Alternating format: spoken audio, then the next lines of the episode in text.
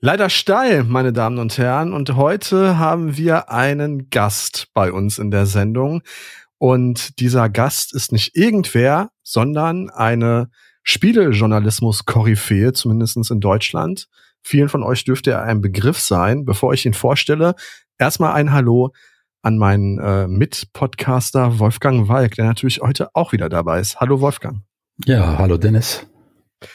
Und jetzt ein Tusch für unseren ersten Stargast in diesem Format und das ist der Jörg Leubel von Spielvertiefung.de. Hallo Jörg, grüß dich. Hallo. Fühlt sich an wie bei der Muppet Show, wenn man so begrüßt wird. So als ja, Star ich, ich finde die beiden Alten am Balkon. naja, gut. Also ich meine, so ein bisschen was hat das ja auch von der Muppet Show. Äh, Kermit. Du, du bist Kermit. Okay. ich wollte eigentlich Miss Piggy sein. Also okay, ich, du bist ich bin dann Piggy. auch die beiden Alten auf dem Balkon. Äh, es ist nur keine Beleidigung, wenn man sie selber, äh, wenn man sich selbst beleidigt, Wolfgang. Alles andere wird dann beleidigend. So, ja, äh, okay. äh, Jörg, zwei, drei Sätze doch einmal zu deiner Person. Stell dich doch mal kurz unseren, unseren Hörerinnen und Hörern vor. Wer ist der Jörg Leube? Was macht der Jörg? Und ähm, ja, du hast ja gerade auch, äh, sag ich mal, genau äh, äh, wie, wie wir auch oder wie äh, ambitionierte Podcast-Projekte wie deins ein neues Projekt aus der Taufe gehoben. Spielvertiefung. Erzähl doch mal zwei, drei Sätze zu dir und zu diesem Projekt. Ja, ich war äh, ein paar Jahre lang Chefredakteur bei einem Online-Magazin, habe da Spiele besprochen und ähm, habe jetzt meine eigene Webseite, mein eigenes Magazin aus dem Boden gestampft, mich selbstständig gemacht als freier Journalist und versuche mit Spielvertiefung.de ein bisschen anders über Spiele zu sprechen, indem ich eben auch Literatur, Comics und Geschichte da einfließen lasse. Also das mache ich jetzt so seit dem letzten November und das macht mir sehr viel Spaß. Du warst ja auch schon bei mir zu Gast und ähm, ja, das ist so der aktuelle Stand. Hat auch sehr viel Spaß gemacht. Äh, hast du überhaupt Zeit heute anzukassen? Morgen, nee, übermorgen kommt ja Elden Ring raus. Also, äh, dass du überhaupt äh, die Zeit gefunden hast, dich hier heute Abend in den Ring zu werfen, das ist ja, äh, das ist ja erstaunlich. Ich kann es kaum erwarten, dieses Spiel spielen zu dürfen, muss ich mal. Äh, ich ja, ich bin auch noch mittendrin, also in Gedanken emotional komplett. Ich habe vorhin meine, den ersten Teil meiner Rezension veröffentlicht mhm. auf Spielvertiefung und ich glaube, einer der Sätze lautet, wenn dich ein Spiel bis in den Schlaf verfolgt, dann kann es nicht so schlecht sein. Also ist ähm, der Hype real? Also ich bin morgens aufgewacht äh, mit Gedanken daran, mit so einem kleinen Notizzettel, was ich eigentlich im Zwischenland noch lösen muss, was ich beantworten muss, wo ich, welches Geheimnis auf mich wartet. Also ich bin total gebannt. Ich kann auch nicht sagen, wie es jetzt tatsächlich äh, final ähm, aussieht. Also im Grunde stellt sich da ja nur die Frage, wie es sich im Kontext der Souls-Reihe so positioniert, weil das dieses Spiel sehr gut unterhalten wird, das war, glaube ich, abzusehen. Ähm, aber es geht ja eigentlich nur so um die Wirkung innerhalb dieser Souls-Reihe, die ja ohnehin schon geprägt hat. Und jetzt ist das für From Software zum ersten Mal eine offene Welt und ich kann dir das noch nicht final beantworten, aber ich würde sagen, es rockt. Sehr gut, freue mich drauf.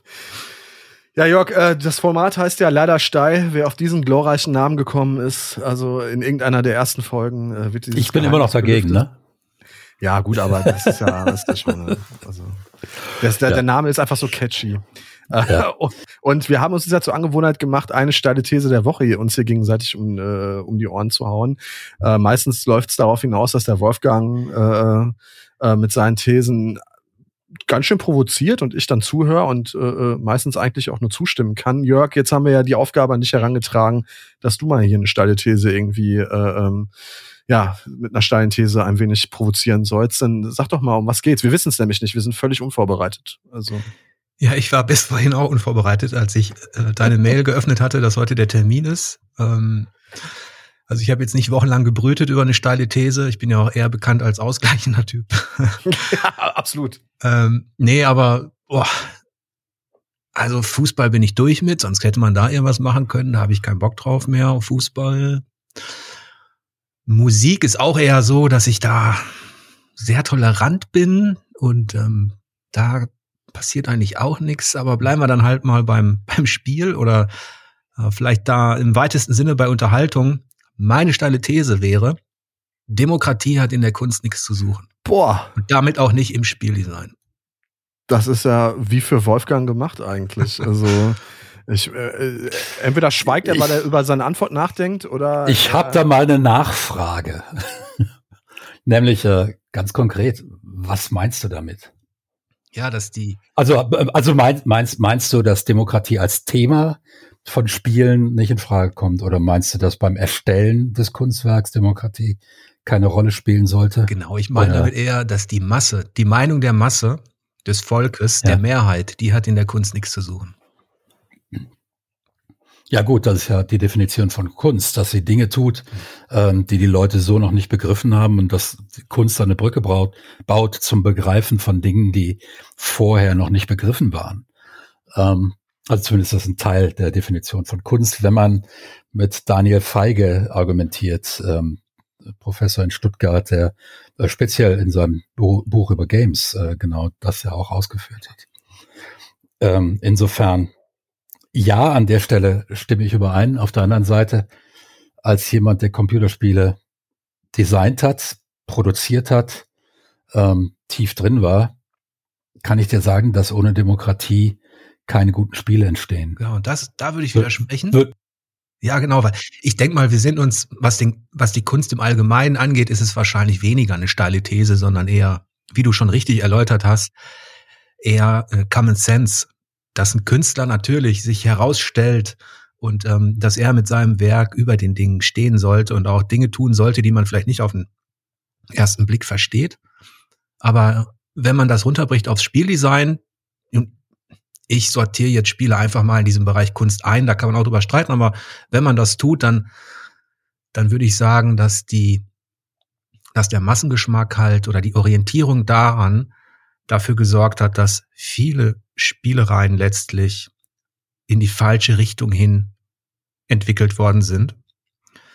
Und ähm, ich bin der festen Überzeugung, wenn man die Leute immer abstimmen lassen würde über künftige Spielprojekte, nachdem sie einen Trailer gesehen haben oder irgendwas, dann würden viele sehr interessante Dinge gar nicht erst das Licht der Welt erblicken. Ähm, das ist ein sehr interessanter Gedanke. Ähm, ich hätte ganz, das ganz gerne mal anhand von zwei oder mehreren Beispielen illustriert. Also einmal als als Beispiel dafür, wie äh, oder warum Demokratie in dem Fall gescheitert ist in, bei, der, bei dem Spiel XY, weil es wahrscheinlich einfach viel zu massenmarkttauglich ist oder man auf irgendwelche Bedürfnisse der Community viel zu, viel zu stark geachtet hat und deshalb die eigentliche Vision außer, außer Acht gelassen hat. Und vielleicht gibt es auch ein Beispiel für, für ein Spiel oder für, für mehrere Spiele, wo, wo der Entwickler ganz bewusst nicht auf die Wünsche der eigenen Fanblase gehört hat oder die äh, nicht so wirklich hat beachten, ach, beachten müssen und dabei ganz besonders große Kunst erschaffen hat. Habt ihr da Beispiele oder hast du da Beispiele, Jörg?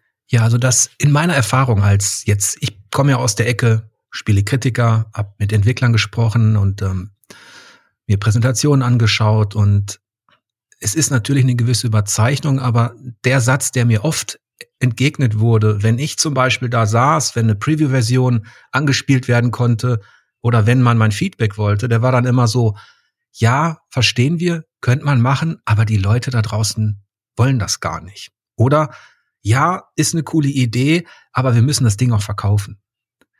Und dann kam irgendwann, ich weiß gar nicht, wann das war, ob es schon Anfang, Mitte der 2000er war, kamen die sogenannten Fokusgruppentests hinzu, wo dann Mhm. damit argumentiert worden ist. Also ich als Spielekritiker, Spielezocker, habe irgendwas gesehen, was ich scheiße fand, wie zum Beispiel jetzt fehlendes Diebstahlsystem, fehlende Reaktion, unglaubwürdige KI oder all dieses.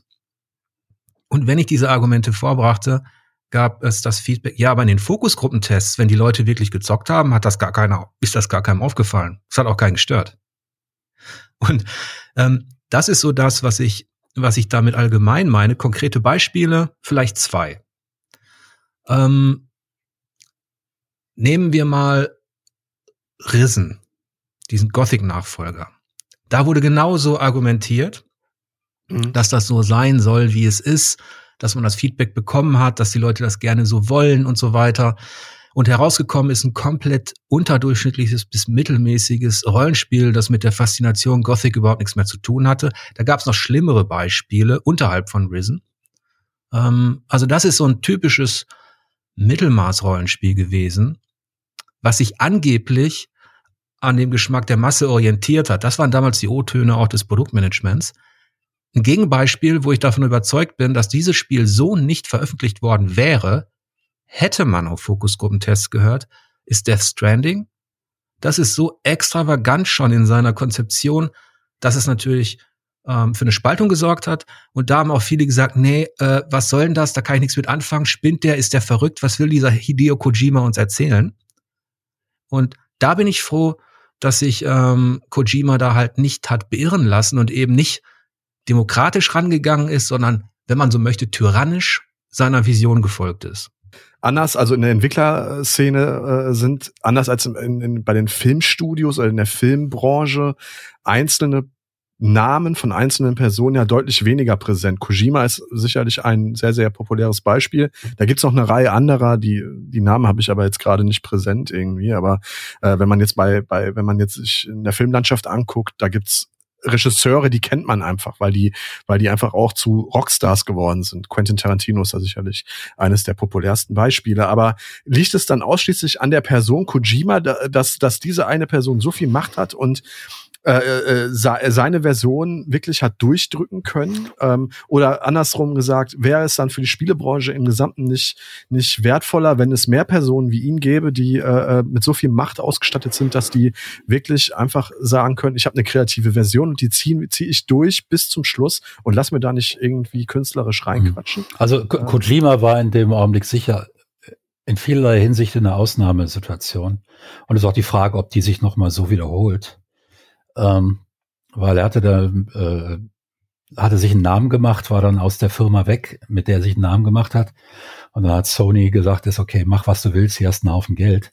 Und das hat er auch gemacht. Und es kam wirklich ein sehr außergewöhnliches Spiel äh, warum, an dem es sicher einiges auszusetzen gibt. Äh, in mehrfacher Hinsicht, gerade im narrativen Bereich hätte ich einiges auszusetzen.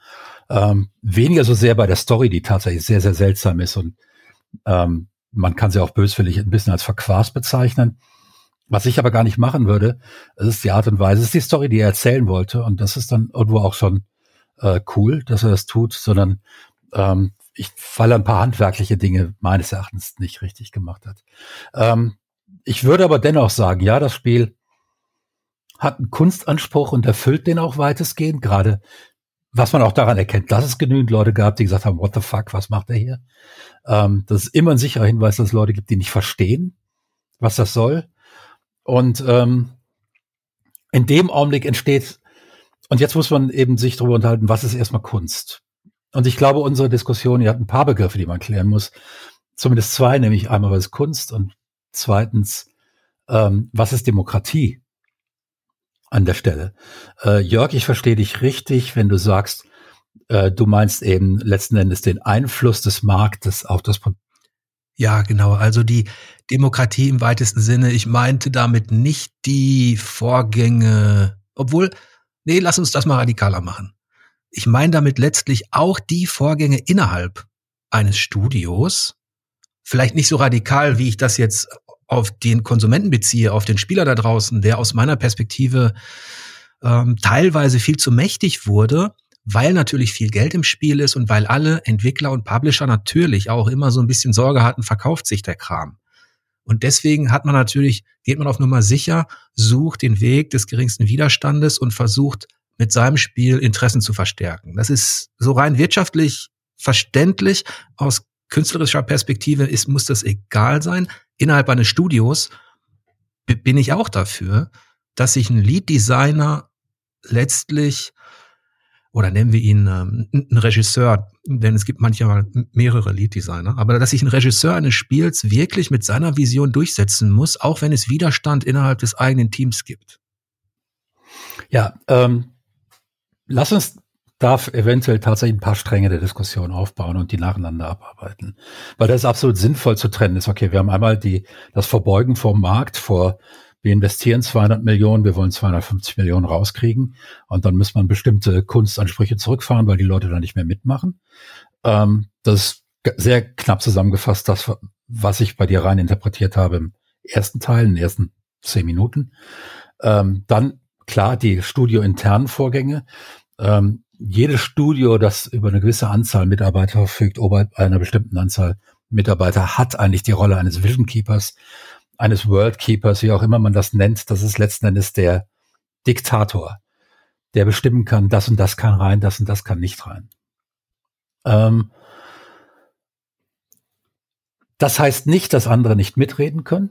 Das heißt nicht, dass nicht äh, ein Vorschlagsrecht tatsächlich von allen bis runter zum kleinen Tester ähm, da ist. Ähm, das heißt nur, dass am Ende eben irgendjemand bestimmen muss, alles klar, das dient dem Spiel und das dient dem Spiel nicht mehr. Und dann gibt es nämlich immer auch noch den Publisher, der dann sagt, ja, ihr findet, dass das dem Spiel dient, aber wir finden nicht, dass das dem Spiel dient. Wir finden neue Marktbeobachtungen, neue Untersuchungen, äh, unsere äh, UX äh, äh, äh, äh, äh, Psychologen haben gesagt, das und das. Das. Wir finden nämlich das und das muss rein und das und da kann dann übrigens auch der der Worldkeeper äh, beim beim Entwickler machen, was er will. Wenn der Publisher sagt, das kommt rein, dann kommt das rein. Ähm, das heißt, wir haben verschiedene Ebenen, wo Demokratie angewandt wird in einer Entwicklung und wir sollten das trennen. Ähm, ja, obwohl ich sehe da jetzt, was du ähm, richtig auseinandergedröselt hast. Das sind genau die Mechanismen, die eigentlich ohnehin nichts mit Demokratie zu tun haben, sondern eher mit Macht. Ja. Mhm, klar. Das heißt, das so. du hast den Vision Keeper genannt, den ich vielleicht in der deutschen ähm, Entwicklerlandschaft gerne mal prominenter gesehen hätte, dass man auch wirklich mit diesem mit dieser Berufsbezeichnung oder mit diesem internen tatsächlich etwas verbinden kann, nämlich einen Namen. Wer ist der denn? Wer ist denn der Regisseur? Wer macht denn was? Das ist das eine. Was ich beobachtet habe als Spielekritiker ist die Verzweiflung dieser sogenannten Vision Keeper oder auch Entwickler eben in den Gesprächen mit dem Publisher, mit dem Produktmanager oder mit irgendwem, die dann eben diesen Einfluss ausgeübt haben, sprich ihre Macht haben, ja, ja ihre Macht ausgespielt. Aber genau da, aber, aber genau da existiert dann ja eben keine Demokratie. Genau. Das, das heißt, die Frage ist möglicherweise, muss man die möglicherweise dann anders stellen, dass eben Demokratie in bestimmten Bereichen einer Spielentwicklung, und da gebe ich dir auch völlig recht, da ist es gar keine so steile These, nichts verloren hat. Und jetzt ist natürlich die Frage, ist das Spielprojekt, das ich angehe, eins, das jetzt, ich meine, es, die meisten Publisher werden die allermeisten ihrer Spielprojekte so anlegen, dass die Geld verdienen sollen. Und in dem Augenblick wird der Markt erforscht, zumindest dann, wenn der Publisher eine gewisse Größe erreicht hat. Und äh, wenn der Markt erforscht wird, dann gibt es da gewisse Rückwirkungen und dann gibt es Einflüsse auf das Game Design, die nicht vom Vision Keeping kommen. Das können trotzdem gute Ideen sein, die da kommen und man baut sie gerne ein, aber sehr häufig ist eben der Fall, dass das die eigentliche Idee, den eigentlichen Kern des Spiels verwässert und das, was das Spiel dann tatsächlich einzigartig gemacht hätte, so weit verwässert, dass keiner mehr sieht, wie einzigartig eigentlich das Spiel hätte werden können. Ja, genau. Und das ist der bin ich, bin ich absolut, bin ich absolut einer Meinung. Jetzt befinden wir uns aber in einer Kunstform. Und das diskutiere ich nicht, dass das Spiel eine Kunstform ist. Ähm, was soll es sonst sein? Die eben auch ein Unterhaltungsprodukt ist. Das hat sie mit den allermeisten anderen Kunstformen gemeinsam. Ähm, das Theater ist eine Unterhaltungsform, der Film, das Radiohörspiel, der Roman. Alles auf der einen Seite Kunstformen, auf der anderen Seite Unterhaltungsprodukte, die wirtschaftlichen Zwängen einem Markt unterworfen sind. Die meisten Publisher oder viele Publisher haben dann auch noch so eine kleine Nebenlinie, wo sie sagen, ähm, da lassen wir Kunst zu oder neue Ideen. Radikal neue Ideen, die wir gar nicht gegen den Markt checken. Zumindest nicht, bevor das Spiel nicht draußen ist. Ähm, da kommen dann manchmal Überraschungshits bei raus, die dann auch weiterverfolgt werden und von dir völlig richtig beobachtet, in der Folge der Markterwartung unterworfen werden, mit dem Ergebnis, sie verwässern immer mehr, sie werden immer mehr zum Formelwerk. Und das, was sie mal ausgemacht hat, ist nicht mehr zu finden. Ähm, meines Erachtens jetzt auch in Horizon Zero Dawn äh, ähm, Going West oder wie das da heißt, zu sehen. Horizon äh, Forbidden, äh, Forbidden West. West ja, zu sehen, dass das wirklich Erfrischende, was, was das erste Spiel war, ja, das wird wiederholt, aber es, ähm, ich hätte gehofft, dass sie die, die Formel um das erweitern, was sie beim ersten Mal nicht mehr hinbekommen haben. Und da weiß ich aus Erfahrung als Entwickler, da gibt es immer einige coole Features, die kann man nicht mehr einbauen. Die kriegt man nicht mehr gebalanced und so weiter. Und davon scheint nichts im neuen Spiel zu sein, zumindest nichts, was mich irgendwie weg, äh, äh, äh, was mich jetzt total an die Wand gedrückt hätte und wo ich gesagt hätte, wow. Ja, das, da muss ich aber widersprechen, aber auf zwei Ebenen, also nicht falsch verstehen. Ja. Ähm, das fangen wir mal mit Horizon Forbidden West an. Ich sehe da weniger eine Verwässerung als tatsächlich eine Verdichtung, wenn man weiß, was der erste Teil geleistet hat. Und der war jetzt innerhalb der offenen Welten und innerhalb des Wettbewerbs schon auch nicht. Der war ja nicht visionär, der war mutig, weil er zwei Dinge gemacht hat. Zum einen, und da hat Sony lange drüber diskutiert, diese exotische Fantasy-Welt mit Dinosaur Hightech-Dinosauriern als neue Marke, anstatt Science-Fiction klassisch, Fantasy klassisch oder irgendwas. Und zum anderen, was man ja heute schnell vergisst, eine weibliche Protagonistin. Das waren zwei Dinge. Und die keine genau. Lara Croft ist, ne? Das die eher so ein bisschen so. buschikos und ähm, heldenhaft und wo, wo das, wo dieses, da hast du kein Babe gehabt oder so, dann war sie auch noch, das darf man auch nicht vergessen, sie hatte auch noch rote Haare. Und das hat Sony intern tatsächlich diskutiert. Deswegen war Horizon Forbidden West, als es damals erschien, mutig, nicht visionär oder so, weil die Mechaniken stammten auch vielfach aus Killzone. Die hat man da wiedererkannt. Die DNA von Killzone, mhm. was Guerilla entwickelt hat, war in tatsächlich noch erkennbar ähm, in der Kampfmechanik. Aber damals war dieses Horizon Forbidden Western für mich ein sehr gutes Open World Action Rollenspiel, wo du gesehen hast, an, an wem sie sich orientieren. Also, dass sie eher Nachfolger sind. Sie hatten sich orientiert vor allem an The Witcher 3. Tatsächlich, bei der Erzählweise sogar. Aber sie sind da nicht rangekommen. Sie sind auch nicht an Zelda rangekommen und auch nicht an Red Dead Redemption. Was ich damit sagen will, ähm, dieser zweite Teil, von dem kann man sagen, all das, was kritisiert worden ist am ersten Teil in Sachen offene Weltkonzeption und ähm, Quest-Design und Erzählart auch, also dass Dinge logisch aufeinander ähm, folgen, dass ich jemandem einen Gefallen tue und danach entsteht etwas daraus, so wie man das aus Fallout kennt oder aus Witcher kennt, das hat Guerilla tatsächlich integriert. Aber wo ich dich, glaube ich, ein bisschen, was ich ein bisschen verstehen kann, was ich aber in der Wertung nicht ganz so sehe, ist, dieses Horizon Forbidden West ist jetzt nicht vergleichbar mit einem Death Stranding oder Red Dead Redemption 2, ähm, sondern steckt in seinem eigenen Korsett fest so ein bisschen. Technologisch brillant, aber sie kommen mit ihrer Heldin und mit ihrer Art der Fantasy, Science Fiction, nicht aus diesem Korsett raus. Also, aber ich sehe eine Verdichtung. Also Guerilla hat, ja, im zweiten Teil, sie haben verbessert. Wenn man genau hinschaut, haben sie so viel verbessert. Gerade im Storytelling. Deswegen, als Narrative Designer müsstest du das eigentlich erkennen. Es holt mich nicht ab. Ja, das ist ja das die eine. Story, aber ja, also die, die, die, die, die Story holt mich nicht ab, aber ich sehe, vielleicht, ja, vielleicht liegt es auch daran, dass ich eben als Narrative Designer dann auch wieder die verpassten Chancen sehe. Ja, aber ähm, es ist ja so, es ist, ganz kurz, Entschuldigung, ähm, ja dass diese Story-Welt nicht mehr so geheimnisvoll ist, das sage ich auch. Das, das ist aber logisch, weil es ist erläutert, warum diese Alloy als Heldin diesen Scan hat, warum sie Maschinen überbrücken kann. Ihre Mutter ist eine geniale Wissenschaftlerin. All das, was man im ersten Teil noch selbst herausfinden musste, ist natürlich im zweiten Teil. Und das ist so dieses Korsett, was ich meine, dieser Fluch. Ja. Damit kann das Storytelling nicht mehr spielen mit diesem Wieso, Weshalb, Warum. Aber trotzdem finde ich rein handwerklich das Storytelling ähm, reifer. Ich weiß nicht, ob ich das richtig ausgedrückt habe, aber. Naja, es, wär, es, es, es wäre schlimm, wenn das nach all den Jahren immer noch dasselbe wäre. Ähm, aber äh, ich habe auch beispielsweise nie dieses Gefühl der, des, äh, ähm, der ethischen Verzweiflung, die ich bei The Witcher 3 dauernd habe. Ähm, wo, wo ich eigentlich, egal, ich weiß, bei Witcher 3 weiß ich, diese Welt ist so kaputt, egal was ich tue, ich kann nicht das Richtige machen. Ja, das ist eigentlich komplett unmöglich. Ich werde immer schuldig werden.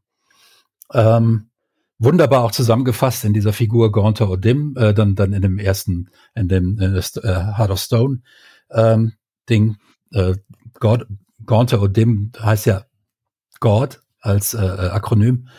Ähm, und wenn das der Gott der Welt ist, meine Güte, dann, äh, dann gute Nacht.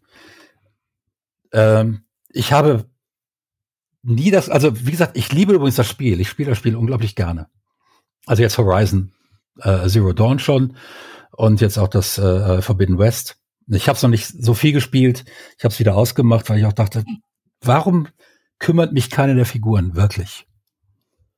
Und das ist bei, bei Witcher 3 komplett anders. Selbst beim vierten Spielen ist das bei Witcher 3 anders. Ich spiele auch gerade Forbidden mhm. West. Ähm, ich kann äh, dein Dilemma sehr gut nachvollziehen, mhm. Wolfgang. Also ich habe den ersten Teil, genau wie äh, ihr beide ja auch echt geliebt. Ähm, weniger wegen dieser ganzen Open World Dinge, die waren auch 2017, glaube ich, ist es rausgekommen, Februar 2017, ne, wenn mich nicht alles täuscht. Da waren die auch schon ziemlich ausge, äh, ausgetreten, diese Pfade, aber die Welt war neu. Das war alles mit diesen Roboter-Dinos, das war alles so unfassbar futuristisch, aber gleichzeitig hatte man natürlich auch durch das Art-Design der, also durch diese Dinosaurierwesen halt einfach auch schon ein gewisses Maß an Vertrautheit in dieser Welt. Und äh, das Erkunden hinter diesem großen Zero Dawn Mysterium hat die Geschichte so spannend gemacht. Und das fehlt natürlich jetzt einfach in Forbidden West äh, vollständig. Also ich weiß nicht, wohin sich die Geschichte entwickelt. Ich habe ein paar Unkenrufe gehört, dass das voll, völliger Science-Fiction-Quatsch werden soll hinten raus. Also da bin ich mal, ähm, äh, da bin ich mal sehr drauf gespannt. Und, und ich glaube, ähm, es, es ist auch so, dieses, das Einzige, was, was ich halt gesehen habe, in, in, aus meiner Perspektive, war halt statt Verwässerung durchaus eine Verdichtung, was Spieldesign, Storytelling betrifft, aber die Gesamteinschätzung ähm, dieses Spiels die ist, die ist natürlich noch ein ganz anderer Schnack. Ich würde halt sagen, dieses Spiel ist, ist in vielen Bereichen besser als der Vorgänger, aber steckt in so einem Korsett, äh, dass es nicht mehr diese Faszination, diese Erstfaszination ausüben kann. Ja, und da fragst du dich dann natürlich auch, inwieweit haben da äh, Publisher-Interessen eine Rolle gespielt, die bestimmte mutige Designentscheidungen wieder eingestampft haben, als sie nach dem zweiten, dritten Test immer noch nicht wirklich ich funktionierten. Horizon nicht und so weiter, weiß ich nicht. Ich, ja, ich habe keine, ich, ich, ich, kenne die Struktur, ich, ich kenne die Strukturen da bei Guerilla nicht. Ja, genau. weil man darf nicht vergessen, das war ein mutiges Ding, das hat abgeliefert, hat sich verkauft und Guerilla hatte, Herman Hals, der ähm, Studiochef, ist ja dann zum PlayStation-Chef befördert worden, nicht ohne Grund, weil Horizon, Horizon Zero Dawn damals auch so abgeliefert hat. Und deswegen glaube ich, dass sie bei diesem, wenn man so möchte, bei diesem zweiten Teil auf Nummer sicher gegangen sind, aber auch nicht anders konnten, weil das ist aber wo ich vielleicht, ähm, wo ich, was ich vielleicht nachvollziehen kann, ich würde mir von Guerilla, das ist der letzte Satz in meiner Rezension, ich würde mir von Guerilla mal wünschen, jetzt wäre ich gespannt darauf, was könntet ihr schaffen, wenn ihr dieses Korsett nicht hättet? Wenn ihr nicht nochmal Horizon einen dritten Teil machen müsstet, sondern mit eurer Erfahrung, die ihr jetzt gesammelt habt, durch die Beobachtung von unter anderem The Witcher, von Red Dead Redemption und Zelda steckt da auch drin. Wenn ihr äh, was Neues machen würdet. Jetzt muss ich gerade aber noch mal was sagen, weil Wolfgang äh, hat natürlich, ich habe beide gerade auch mit Begriffen um euch geworfen. Wir dürfen mal nicht vergessen, das ist jetzt ja kein Games, also kein reiner Games-Podcast. Also wenn wir jetzt natürlich versuchen zu, äh, äh, zu erklären, oder wenn wir Jörgs These nehmen, dass Demokratie in der Spieleentwicklung eigentlich nichts zu suchen hat, ähm, äh, Wolfgang, du hast vorhin den Begriff des, oder was Jörg, des Vision Keepers genannt. Für mich hört sich das an wie ein Marvel-Superheld. Nee, das, ähm, lass mich das mal kurz erklären, genau. Also. Ja, eben das, genau. Erklär ja. doch mal eben ganz kurz, wie die Strukturen in, in so einer, äh, in so einer Spieleentwicklung überhaupt aussehen ja. und was kann, was letztlich dafür sorgt, dass vielleicht Demokratie schädlich ist in so einer Entwicklung. Also, man muss da auch sogar noch prinzipiell unterscheiden zwischen kleinen Indie-Produkten, äh, Produktionen, wo dann fünf bis vielleicht 15 Leute dabei sind. Dann gibt es die, die Mid-Range-Produkte, A, A Double A, ähm, die so bis 50, 100 Leute haben und dann gibt's die Triple A, die teilweise eine vierstellige Anzahl Entwickler insgesamt an einem Spiel dran haben. Je nachdem, wo du da drin steckst, sind das natürlich nochmal wieder andere Strukturen. Aber im Großen und Ganzen ist es so, jedes Spiel kennt einen oder jede Spielentwicklung kennt einen Menschen, der die absolute Vogelperspektive auf das Spiel hat. Denn eine genaue Vorstellung davon haben, Klammer auf sollte, Klammer zu, wie genau das Spiel sich spielt, wie es sich anfühlen soll, was es für den, für die Spieler und vor allem die Zielgruppe an Spielern, die man anstrebt, ähm, an Besonderem hat und warum diese Leute es kaufen wollen äh, und warum diese Leute es spielen wollen. Ähm, das sind Leute, die die Grundmechaniken des Spiels aus dem FF kennen, bevor die überhaupt da sind, die dieses Spiel eigentlich im Geist spielen können, ähm, ohne es vor sich zu haben, die auch die Spielwelt kennen, die die Ethiken in dieser Spielwelt, die Gesellschaften in dieser Spielwelt kennen, ähm, die gesamte, das, was wir dann so Law nennen, äh, das heißt die Lehre über, über diese Welt, ähm, gesprochene Sprachen, ähm, verschiedene Fraktionen, äh, einzelne äh, Konfliktlinien, die innerhalb der Gesellschaften laufen oder zwischen Gesellschaften. Das alles. Das sind Leute, die haben das Und die wissen genau, in welchem Genre und in welchem Subgenre und Subsubgenre das Spiel verortet ist, welche anderen Genre da eventuell noch reinspielen, ähm, aus welchen Spielen man welche Mechaniken ähm, sich ausleiht und verbessert und anpasst, damit es in die eigene Welt passt und so weiter. Das heißt, die Leute, diese Leute haben eigentlich den absoluten Überblick. Und es ist gute Praxis, äh, äh, äh, gute, gute Praxis, dass alle wichtigen Designentscheidungen und eigentlich alle Designentscheidungen mit dieser Person abgesprochen werden, weil selbst kleine Designentscheidungen, wo niemand denkt, dass sie irgendwas mit dem großen Bild zu tun haben, dafür sorgen können, dass der, äh, dass der große Zug entgleist des Spiels. Ja, das sehe ich. Das heißt, anders. da, da, nee, das, das ist jetzt die Erfahrung aus 30 Jahren Spielentwicklung, die ich, ja, ich hier bringe. Ich respektiere ähm, das auch nur. Ich sehe dieses, ja. dieser Blick auf das kleine Rad, das, das dafür sorgt, dass der Zug entgleist. Der ist, ich kann den verstehen, rein handwerklich, was die Abläufe angeht. Ich habe mich ja auch mit Produktmanagern, mit Lead-Designern unterhalten, auch über solche Sachen. Nur, was mir fehlt ist, wenn man jetzt gehört hat, was du skizziert hast, dann könnte man ja denken, da draußen sind die Leute mit dem Überblick, die und Vision Keeper, meine Güte, was ist das für ein Begriff? Da denke ich ja tatsächlich an jemanden, der ein kreativer Künstler Minimum ist. Das muss ja ein, ein Schöpfergott sein, irgendwas. Und davon, äh, tut mir leid, habe ich in den 20 Jahren, zumindest im deutschsprachigen Bereich, zu wenig kennengelernt. Ähm, ich habe also viel mehr entweder hilflose, sogenannte Lead-Designer kennengelernt, die sich beugen mussten, oder eben tatsächlich ähm, Dilettanten, die das Heft des Handelns eben nicht mehr selber hatten, sondern sich haben treiben lassen von äußeren Interessen. Ich sehe da keinen ja, gut. Keeper. Aber aber äh, aber das, äh, was du gerade beschreibst, falsifiziert ja nicht die Notwendigkeit eines Vision Keepers, sondern bestätigt sie. Ja. Und und da und darauf kommt es erstmal an. Was ist der Vision Keeper jetzt in der Theorie? In der Praxis, vor allen Dingen in Deutschland, richtig, ähm, weiß ich in vielen vielen Firmen Gibt's den nicht, ist der letzten Endes eine arme Sau, die am Ende für alles verantwortlich gemacht wird und nichts dafür kann, weil irgendwelche äh, Business-Entscheidungen dazwischen gekommen sind, weil irgendwelche Sachen, ja, das schaffen wir nicht mehr, das muss raus. Ähm, dann werden zentrale Dinge im Design gestrichen, weil keiner mehr, mehr bereit ist, nochmal 100.000 Euro in die Entwicklung reinzustecken, weil eben in Deutschland das Geld auch pathologisch immer knapp ist. Wir versuchen ja gerade aus diesem Ding rauszukommen. Ähm, und wenn ich dagegen im Spiel wie Death Stranding nehme, da weiß ich ganz genau, da saß der Kojima und der hat nichts über seinen Schreibtisch gehen lassen, wo er es nicht genau überprüft hat. Und da ist nichts ins Spiel reingekommen, das er nicht gewollt hat. Ja. Kein Buchstabe.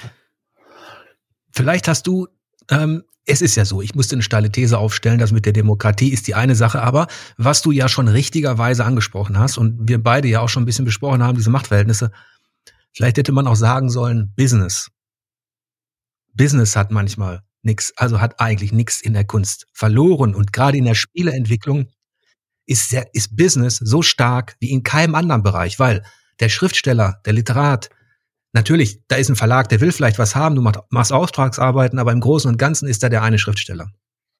Ja. Ähm, also wenn wir die Engführung nehmen zur Demokratie, Kunst und Demokratie, äh, da muss man sagen, dass das Business natürlich der äh, populistische Hassprediger ist, der äh, ständig derailt und ständig von den eigentlichen Themen ablenkt und äh, dann äh, hingeht und sagt, das und das und das kann in das Spiel nicht rein. Wir können keine weibliche äh, Heldin haben, die nicht dicke Titten hat, weil das wird nicht verkauft. Es gibt immer Gegenbeispiele, genau. wo das doch geklappt hat, ja. Ähm, und das ist auch gut so. Und da können wir auch immer froh sein, jedes einzelne Gegenbeispiel ist ein Sieg.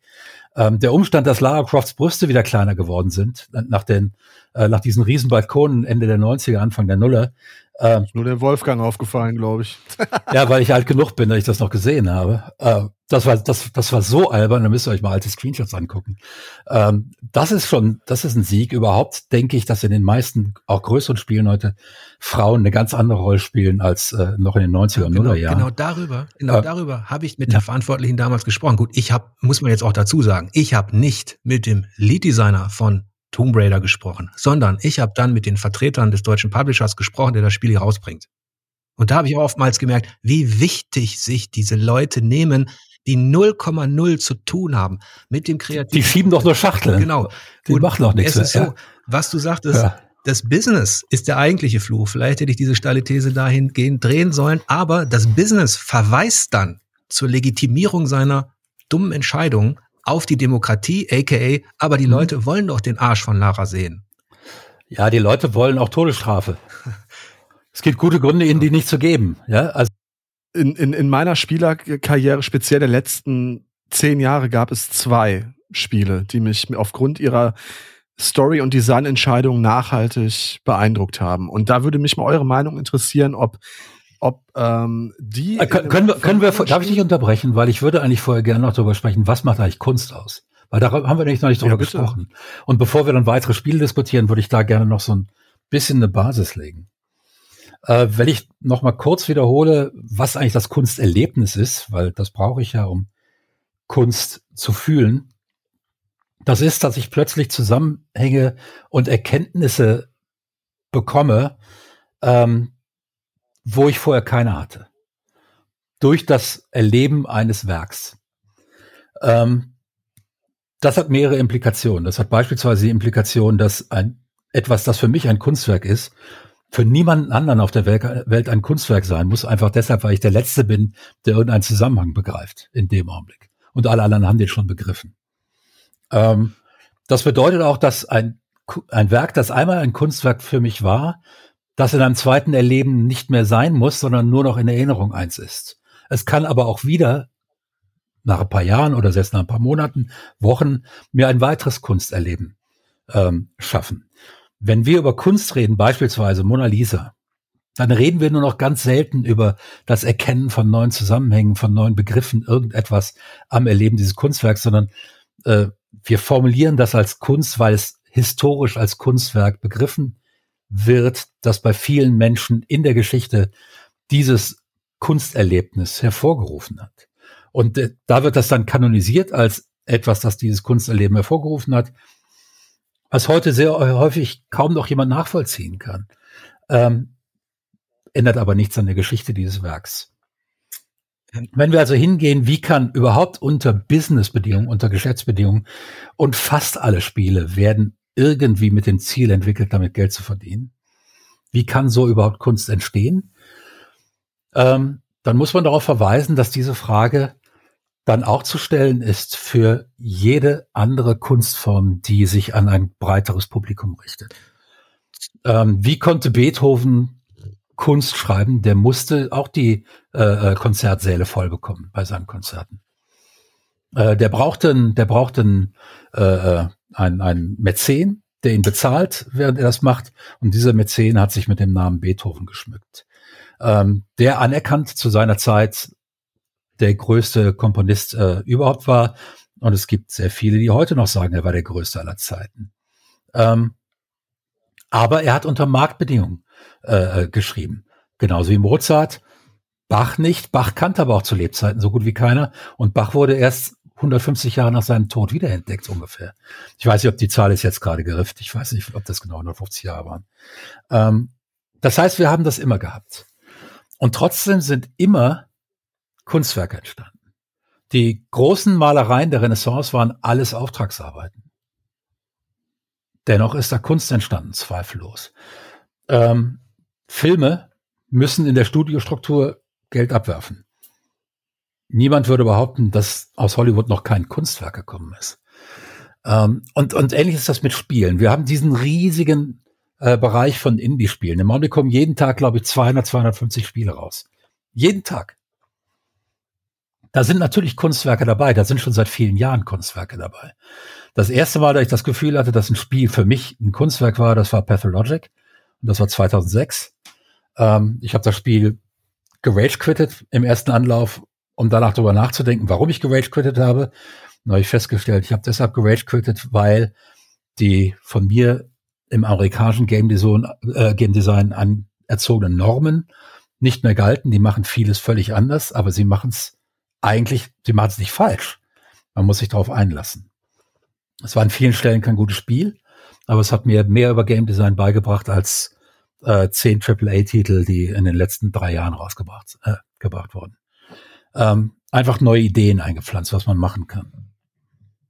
Das heißt, Kunst ist oft da versteckt, wo gar nicht viel Geld dahinter war. Und ähm, ich glaube, dass Kunst es schwerer hat, je mehr Geld ins Spiel kommt. Das heißt, die Freiheit, wirklich neue Gedanken zu formulieren oder vielleicht einfach auch nur durch einen Designfehler es zu erlauben, dass völlig neue Zusammenhänge gesehen werden und neue Möglichkeiten aufgezeigt werden. Ähm, das ist viel unwahrscheinlicher in einem System, in dem ähm, bis hin tatsächlich zu Psychologen Leute bestimmen, was in das Spiel reinkommt, wie die Steuerung aussieht, ähm, wie Knöpfe farblich gestaltet werden und was weiß ich nicht. Das heißt, Kunst ist tatsächlich das Unerwartete, das Überraschende, das, das mir völlig neue Horizont, Horizonte eröffnet, in dem Augenblick als Rezipient. Und ähm, ich glaube, dass eine, dass der Kontrollwahn, den viele Publisher haben, weil sie so, so viel Geld investieren, Kunst sukzessive unwahrscheinlicher macht, ähm, aber wahrscheinlich nie komplett unmöglich machen kann. Selbst wenn sie es wollten. So, und jetzt denke ich, äh, können wir darüber nochmal diskutieren, können wir uns auf diesen Kunstbegriff einigen oder habt ihr da einen anderen? Also nach dem Kunstbegriff ne, sind 95 Prozent dessen, was in der Spielewelt publiziert wird, Kitsch. Das, ja, natürlich. Das ist, ist, das ist aber in jeder Kunstform ja, ja, nee, so. Aber, aber das, das ist, auch wichtig, dass man da mal unterscheidet zwischen Kunst auf der einen Seite und Kitsch. Jetzt ist so, ich bin natürlich ein Freund aller, all jener, die kreativ schaffen. Das möchte ich auch nochmal betonen. Ich war ja Kritiker und so weiter. Ich kann, ich schaue auf Dinge, die fertig sind. Und hinter so einer Fertigstellung steckt immer irgendeine schöpferische Kraft, eine kreative Leistung. Selbst wenn der Vision Keeper unterdrückt worden ist und der Publisher reingeredet hat und da irgendeiner dilettantisch war, waren da noch genug Leute, die irgendwelche Talente versucht haben, in, in irgendetwas zu packen. Davor habe ich großen Respekt. Nichtsdestotrotz kann es letztlich Kitsch sein, wie zum Beispiel Arcania oder so, Gothic 4.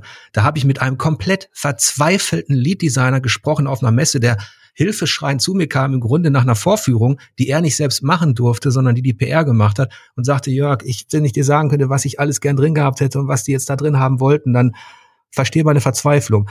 Und da habe ich Folgendes gemerkt als Kritiker, wenn diese Leute, die eigentlich diese kreative Idee haben, aber vielleicht die Macht nicht hatten, sie durchzusetzen, waren sogar richtig froh, wenn das Ding dann auf der Presseseite verrissen worden ist, weil das gibt den Kreativleuten recht, die auch intern schon gesagt haben, nee, aber das ist doch besser so und unterhaltsamer so. Also das ist so diese, diese eine Klammer darum. Ähm, dann ist ja auch Folgendes entstanden, was du auch schon angerissen hast, die Abwanderung von den großen Publishern von Ubisoft EA, von den großen Studios, wo dann teilweise 300 Leute gearbeitet haben wie die Meerschweinchen, hin zu eigenen Ideen und Studios, die ja für diese Independent-Welle auch gesorgt hat, die war sehr fruchtbar. Und deswegen glaube ich, hast du einen richtigen Punkt angesprochen, als du sagtest, Kunst wird sich dann trotz der Macht dieses Marktes in diesem Dschungel an Interessen durchsetzen, weil, aber es ist halt ein zartes Pflänzchen. Jemand, der wirklich eine kreative Idee hat, und die an den Markt bringen will, der muss sich wirklich durchsetzen, ohne dass er sich dabei verbiegt. Das ist die Kunst auch. Und kreative Genies, wie du hattest äh, Beethoven genannt, man könnte auch, man könnte Ibsen nennen oder man könnte selbst Van Gogh nennen, die wurden in ihrer Zeit. Ibsen wurde ausgebuht. Henrik Ibsen, einer der größten Dramatiker, Literaten, der wurde ausgebuht für Nora und, und ihr Puppenhaus weil, weil er die Frau da so dargestellt hat, so, so modern. Van Gogh. Büchner musste 60 Jahre tot sein, ja, bevor er. Und Van Gogh wurde, wurde selbst in den Niederlanden, die ja eigentlich so als liberal gelten, der wurde nicht ausgestellt. Also, das muss man sich mal vorstellen. Heute haben natürlich Leute von diesem Format, und da muss man jetzt vielleicht auch, muss ich ein bisschen den Ball flach halten, das erwarte ich natürlich auch nicht. Hideo Kojima war schon so, man könnte David Cage noch dazu nehmen und Molyneux, der, der allerdings auch eben ganz schön gescheitert ist in seinen Ansprüchen. Ähm, was ich sagen will ist, das kreative Genie, wenn sich das durchsetzen kann innerhalb dieses Mechanismus der Demokratie und des Business, und beide gehören ja auch zusammen so ein bisschen, der hat es wirklich schwer. Ähm, also das ist wirklich selten. Das ist eine kostbare Pflanze. Und wenn dann, wenn man sich dann fragt, wo ist es eigentlich passiert, dass eine aus einer zündenden, kreativen Idee, was Geniales geschehen ist, ohne dass einer drumherum dachte, wir machen jetzt Business, dann kann man zum Beispiel Minecraft nehmen. Niemand, niemand auf der, da, wirklich, da legt die Hand für ins Feuer. Kein deutscher Publisher hätte dieses Spiel rausgebracht und gepusht. Weil die alle gesagt hätten, Klötzchen-Grafik, soll der Scheiß. Kann man da nicht irgendeine Story reinbringen? Aber hat das nicht letzten Endes auch, äh, ist Minecraft, also, oder vielleicht erinnere ich das auch falsch, aber wurde das nicht auch durch den, im wahrsten Sinne des Wortes, Einfluss der Influencer letztlich auch so eine große Nummer? Oder erinnere ich das komplett falsch? Eigentlich also, ist Minecraft ähm, ein super Beispiel dafür, dass ähm, eine Idee, ein Spieldesign aus sich heraus durch Mund-zu-Mund-Propaganda, durch, durch Faszination, die, die sich ausbreitet mhm. tatsächlich. Ähm, und als Minecraft groß wurde, gab es noch nicht diese, ja, diese künstliche Influencer-Szene, die wir jetzt haben, ne? Ähm, die war noch nicht so stark. Also was, was Insta betrifft und so. Also Minecraft ist ein mhm. positives Beispiel, also ein kleines Pflänzchen, was sich tatsächlich durchsetzen konnte und das Genie, das kreative Genie, ich will jetzt auch nicht auf einen Einzelnen beziehen, aber muss man schon fast, ähm, hat dafür gesorgt, dass, ja, dass das so stilbildend und so ähm, erfolgreich sein konnte. Das, das, bringt, äh, das, das bringt uns auf eine, einen weiteren Blickwinkel, eine weitere Linse, ähm, würde Jesse Shell jetzt sagen, ähm, dieses, dieses Komplexes, nämlich was macht eigentlich das Team, das Entwicklungsteam? Und jetzt hatte Peterson, Peterson hieß der, ne? Wenn ich das richtig äh, erinnere, ja. der, der, ähm, der hatte kein Team. Der war am Anfang alleine. Der hat das alles alleine gemacht und das äh, sah man im Spiel auch an. Der musste niemanden gehorchen, der hatte keine Vorgaben von irgendjemandem, der hat sein Spiel gemacht und hat mal geguckt, was damit passiert. Ähm, das ist absolut außergewöhnlich, das passiert extrem selten. Mir fällt ein weiteres Spiel ein, das erfolgreich war mit einem, das hieß Banished, das kennst du wahrscheinlich mhm. auch, auch ein durchaus zumindest in im ersten Release kunstverdächtiges Spiel, weil es eine Wirtschaftssimulation war, in der man scheitern musste, musste am Ende. Das System war so ausgelegt, dass man nicht ewig überleben kann. Ähm, dann gibt's natürlich Papers, Please, ähm, das äh, durchaus auch einen Kunstanspruch erheben kann in seinem äh, ähm, in dem ethischen Ort, an den es den Spieler, den Spieler versetzt und in diese Verzweiflung. Die Grenzkontrolle. Ja, ja genau, genau. Ähm, ein Spiel, wo, wo ich Papiere kontrolliere als Grenzer, ähm, verdiene damit mein, mein Geld. Wenn ich Fehler mache, verdiene ich weniger Geld. Ich habe zu Hause Kinder, die hungern. Ähm, das ist also ich bin Grenzer für ein autoritäres Regime.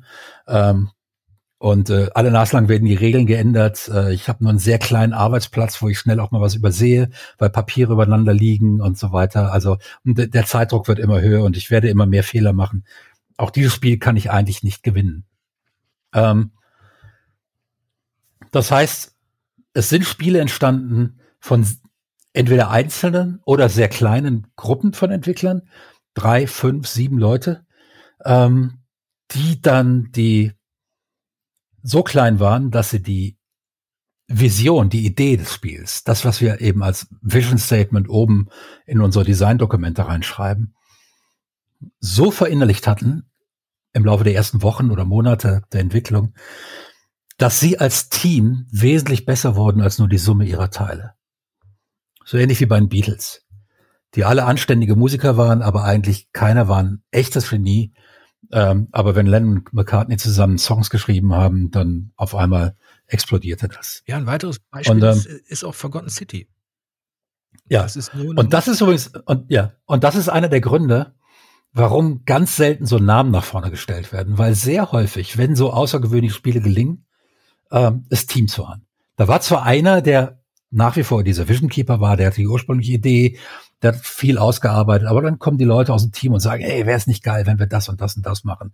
Und weil es ein kleines Team ist und weil die so mittendrin stehen und sich jeden Tag austauschen, die sehen, das ist nicht so wie bei, bei, bei, ähm, was weiß ich nicht, äh, äh Red Dead Redemption und äh, darüber wäre wär auch nochmal zu reden, wo dann tausend Leute dran arbeiten und von denen kenne ich maximal 25.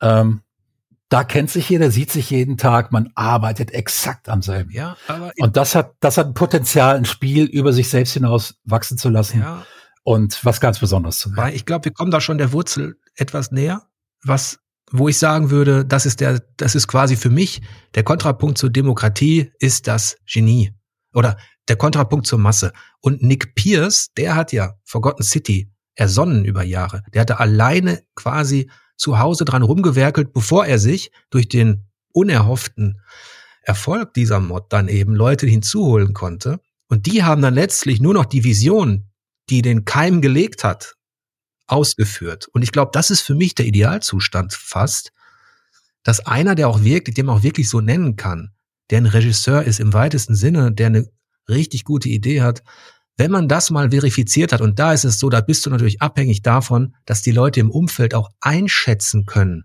was ist denn jetzt wirklich wertvoll als Unterhaltung.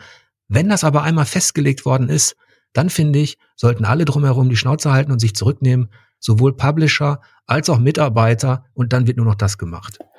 Äh, nee, nee, nicht unbedingt. Ähm, das kann die richtige Lösung sein in vielen Teams. Ähm, es gibt andere Teams äh, und auch andere Vision Keeper, die brauchen den Input danach. Die brauchen Leute, die Fragen stellen. Die brauchen Leute, die auch in Frage stellen. Die brauchen Leute, die neue Vorschläge machen. Ähm, es gibt, wenn wir in den Musikmarkt gehen äh, und da jetzt nicht in den heutigen, wo der total äh, Komponisten, Producer getrieben ist, ähm, sondern gehen wir in die 70er Jahre, wo Bands ihre eigenen Songs geschrieben haben. Ähm, und da gab es eben Bands, die hatten diesen einen Kopf, der alles geschrieben hat. Ähm, und es gab Bands, die haben zusammengearbeitet, gleichberechtigt. Ähm, nämlich eine Band wie, wie Kansas, die großen Hits hat alle Carrie Livgren, der Keyboarder, äh, geschrieben, äh, Carry On Wayward Son, Dust in the Wind. Ähm, eine Band wie Led Zeppelin hat eigentlich alles zusammengeschrieben. Und jetzt kann ich ja nicht sagen, dass Led Zeppelin deshalb nicht genial war, weil da der eine geniale Musiker fehlte. Die hatten halt vier geniale Musiker. Und die haben, haben sich gegenseitig nicht auf die Füße getreten, sondern die haben gesagt, lass uns hier zusammenarbeiten, lass uns was Größeres schaffen. Ähm, insofern, ich brauche nicht immer unbedingt diese eine Figur. Ähm, es gibt Teamkonstellationen, die einfach glücklich sind, wo Leute zusammenarbeiten. Ich muss ja steil gehen mit der These. Ja, stimmt. das heißt, das heißt, das heißt, gewisse demokratische Prozesse, ähm, zumindest in, in Form eines offenen Vorschlagsrechts, kann ich nur umarmen. Ich erinnere mich an viele Produktionen, wo einige der besten Vorschläge von Testern kamen, die gerade den ersten Tag dabei waren und wirklich den ersten Eindruck des Spiels hatten. Und dann völlig unverbaut von allem, noch überhaupt nicht dicht vor dem Spiel stehend und vor der Entwicklung sagten, warum macht ihr nicht das und das und das? Und alle sagten, ja, warum machen wir nicht das und das und das? Und dann haben wir nach Gründen gesucht, nicht das und das. Und es gab keinen Grund, das nicht zu machen. Und mit einem Schlag war das Spiel besser. Und jetzt würde ich gerade wirklich gerne noch mal auf ein Spiel äh, zu sprechen kommen, das ich vorhin schon ansprechen wollte, das nämlich meine, mein Blick auf Spiele komplett geändert hat. Ähm, The Last of Us Part 2, ähm, was einfach so radikal war in den Entscheidungen, die es getroffen hat, dass äh, meines Erachtens nach im Triple-A-Bereich ähm, seinesgleichen sucht. Wie muss ich mir vorstellen, was denkt ihr, wie ist es da vonstatten gegangen? Äh, ähm, ist die Idee, sag ich mal, einen der Hauptcharaktere nach einem Drittel oder weniger sterben zu lassen und irgendwann in der zur Hälfte des Spiels einen kompletten völligen Perspektivwechsel inklusive Charakterwechsel ähm, zu vollziehen. Ist es auf die Idee eines Einzelnen zurückzuführen von Neil Duckman oder äh, ich glaube so heißt er, der äh, ist das das Naughty Dog Chef? Ich bin mir jetzt nicht sicher. Ich will auch nichts Falsches sagen. Ihr wisst das besser als ich. Oder war es eine Teamentscheidung? Und das ist ja ein, im Prinzip auch der Tod der Tod des männlichen äh, äh, Hauptcharakters, dessen Name mir jetzt leider Gottes äh, entfallen ist. Ähm, das ist ja einfach eine ultra krass unpopuläre Entscheidung, die aber trotzdem durchgezogen wurde. Da hätte mich im Nachhinein auch mal interessiert, wie wären die Spielerreaktionen ausgefallen, wenn das nicht schon Wochen vorher äh, geleakt worden wäre. Was denkt ihr, wie ist so eine Entscheidung, wie ist so ein Entscheidungsprozess, das so durchzuziehen? Wie sah der aus? Und ähm, mussten die sich mussten die sich großen Widerständen auch gegen Sony stellen, solche unpopulären Entscheidungen in diesem Spiel irgendwie dann auch ähm, ja drin haben zu wollen, veröffentlichen zu wollen? Vielleicht Jörg mal mit deiner äh, vielleicht vielleicht zwei Dinge, die man wenn man jetzt ein bisschen weiter weggeht von diesem The Last of Us Part 2, aber wenn man mal beachtet, da ist ein Hauptcharakter gestorben, ähm, dann hat das auch eine Entwicklung hinter sich innerhalb der Literatur des Films und so weiter. Denn tatsächlich haben ja George R. R. Martin mit seiner Serie, der hat die Fantasy auch deshalb bereichert, weil er einfach Figuren hat sterben lassen, die einem ins Herz gewachsen sind.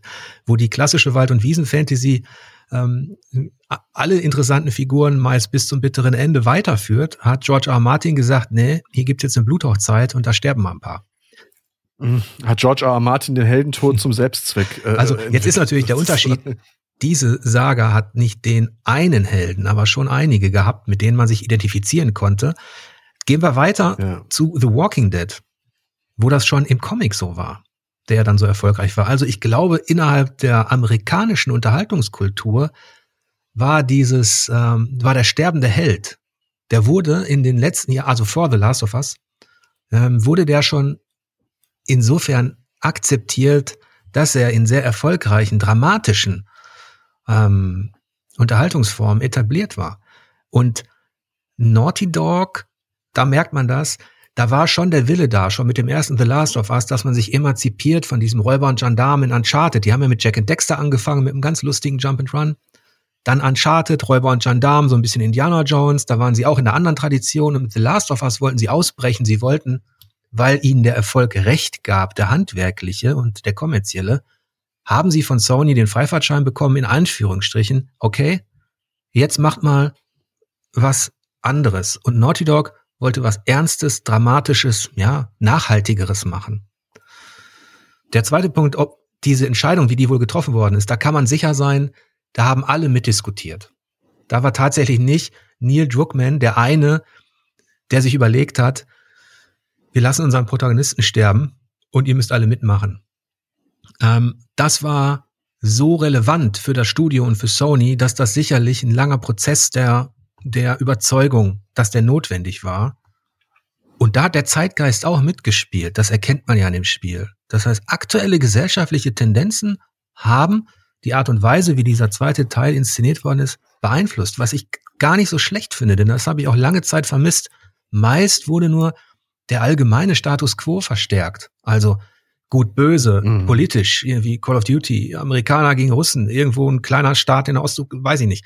Ähm, aber so auf dieser emotionalen Ebene, auf dieser gesellschaftlichen Ebene, auf dieser Geschlechterebene, da ist natürlich bis auf Ausnahme im Indie-Bereich, der da immer, immer Pionier ist, weil er es sein kann, weil er schneller ist auch. Ähm, da, deswegen will ich dir recht geben, Dennis, dass das insofern für den AAA-Bereich auf jeden Fall ein sehr mutiges ähm, eine sehr mutige Ausnahme war, sich wohlwissend in dieses, ähm, in diese Polarisierung zu begeben. Und naja, vor allen Dingen, wenn wir vorhin über Aloy gesprochen haben, die ja nun wirklich jetzt nicht, äh, also das ist ja auch trotzdem immer noch ein sehr hübsch anzusehender Videospielcharakter.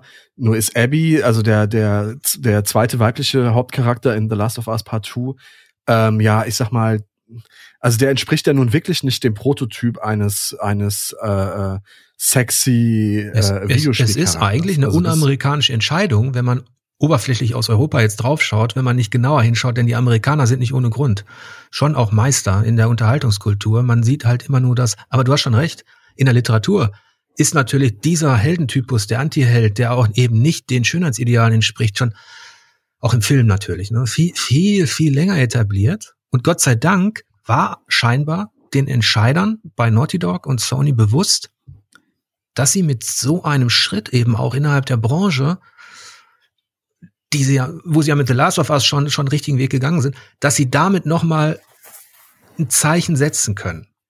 Und ja. Aber wenn du, ja.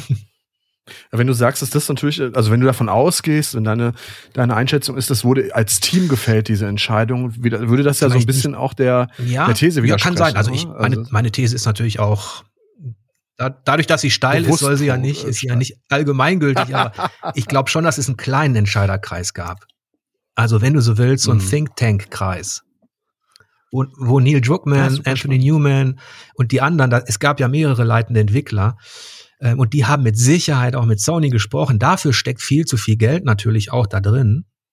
Ähm, und scheinbar, und das würde mich dann freuen, wenn es so gelaufen ist, ich weiß es nicht, ähm, hatten sie die Argumente auf ihrer Seite. Haben natürlich ordentlich Prügel kassiert von irgendwelchen Fans, die das überhaupt nicht cool fanden, aber standen dann trotzdem geschlossen dahinter. Also es gibt keine, es gibt keine schlechte PR. Ne? Das ist und das wussten und das, und das wussten die auch. Ähm, ich fand die Entscheidung äh, aus, also ich muss erstmal voll disclosure, ich habe das Spiel immer noch nicht gespielt. Äh, so viel Zeit zu spielen wie Jörg habe ich leider nicht. Ich muss Spiele machen. Ähm, aber ich, ich, ich habe darüber gelesen, natürlich über die Kontroverse und ich fand das auch sehr mutig. Ich konnte mir auch nicht vorstellen, dass sie das einfach so bei Sony durchschmuggeln und dann 14 Tage vorm Release irgendwo immer sagen, ach ja, übrigens, wir bringen unseren Hauptcharakter um. Hm. Ähm, das, das funktioniert so einfach nicht. Ähm, in dem Augenblick verlierst du das Vertrauen des, deines Publishers und das willst du auch gar nicht.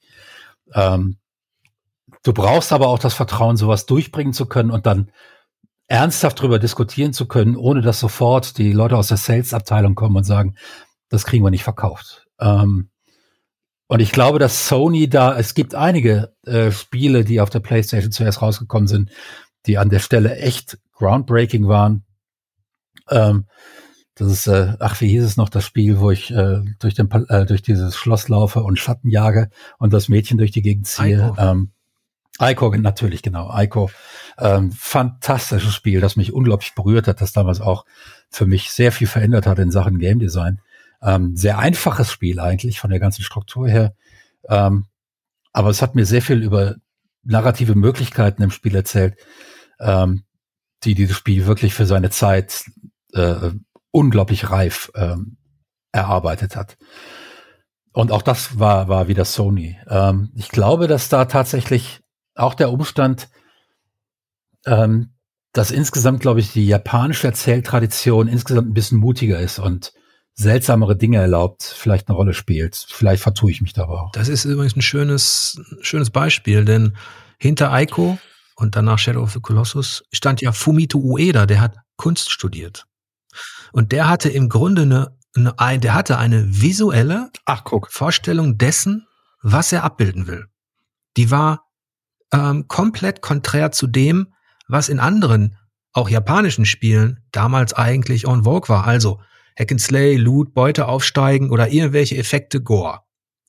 Und, und der nimmt sich heraus zu sagen, ich mhm. reduziere mich auf das Wesentliche und habe eine Stimmung, hab eine, ich habe ein Bild vor Augen ähm, also wie gesagt, er hat Kunst studiert und ich glaube, ähm, dass das kann auch ein Weg sein, um bestimmte Dinge wirklich zu erschaffen, zu schöpfen, wenn man Leute, die eine bildliche Vision von etwas haben, mal machen lässt. Das muss nicht immer funktionieren. Es gibt Gegenbeispiele. Das ist ja auch kein Schwarz und Weiß. Das heißt, manche versuchen das zu kopieren und scheitern dann eben kläglich. Und da hast du mit deinen kleinen Rädchen dann schon wieder recht.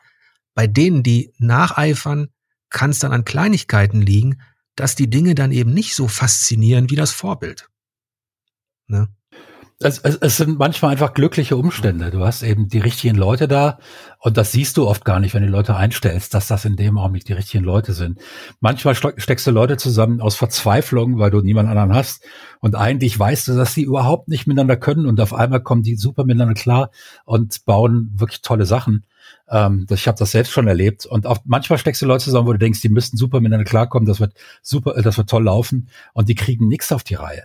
Ähm, du brauchst immer auch Glück. Also bei jeder wirklich gelungenen Spielentwicklung, wo ein Spiel rauskommt, wo die Leute sagen, an das Spiel werde ich mich erinnern, das wird nicht im Einheitsbrei untergehen. Ähm, da waren glückliche Umstände mit dabei, die sich nicht planen lassen.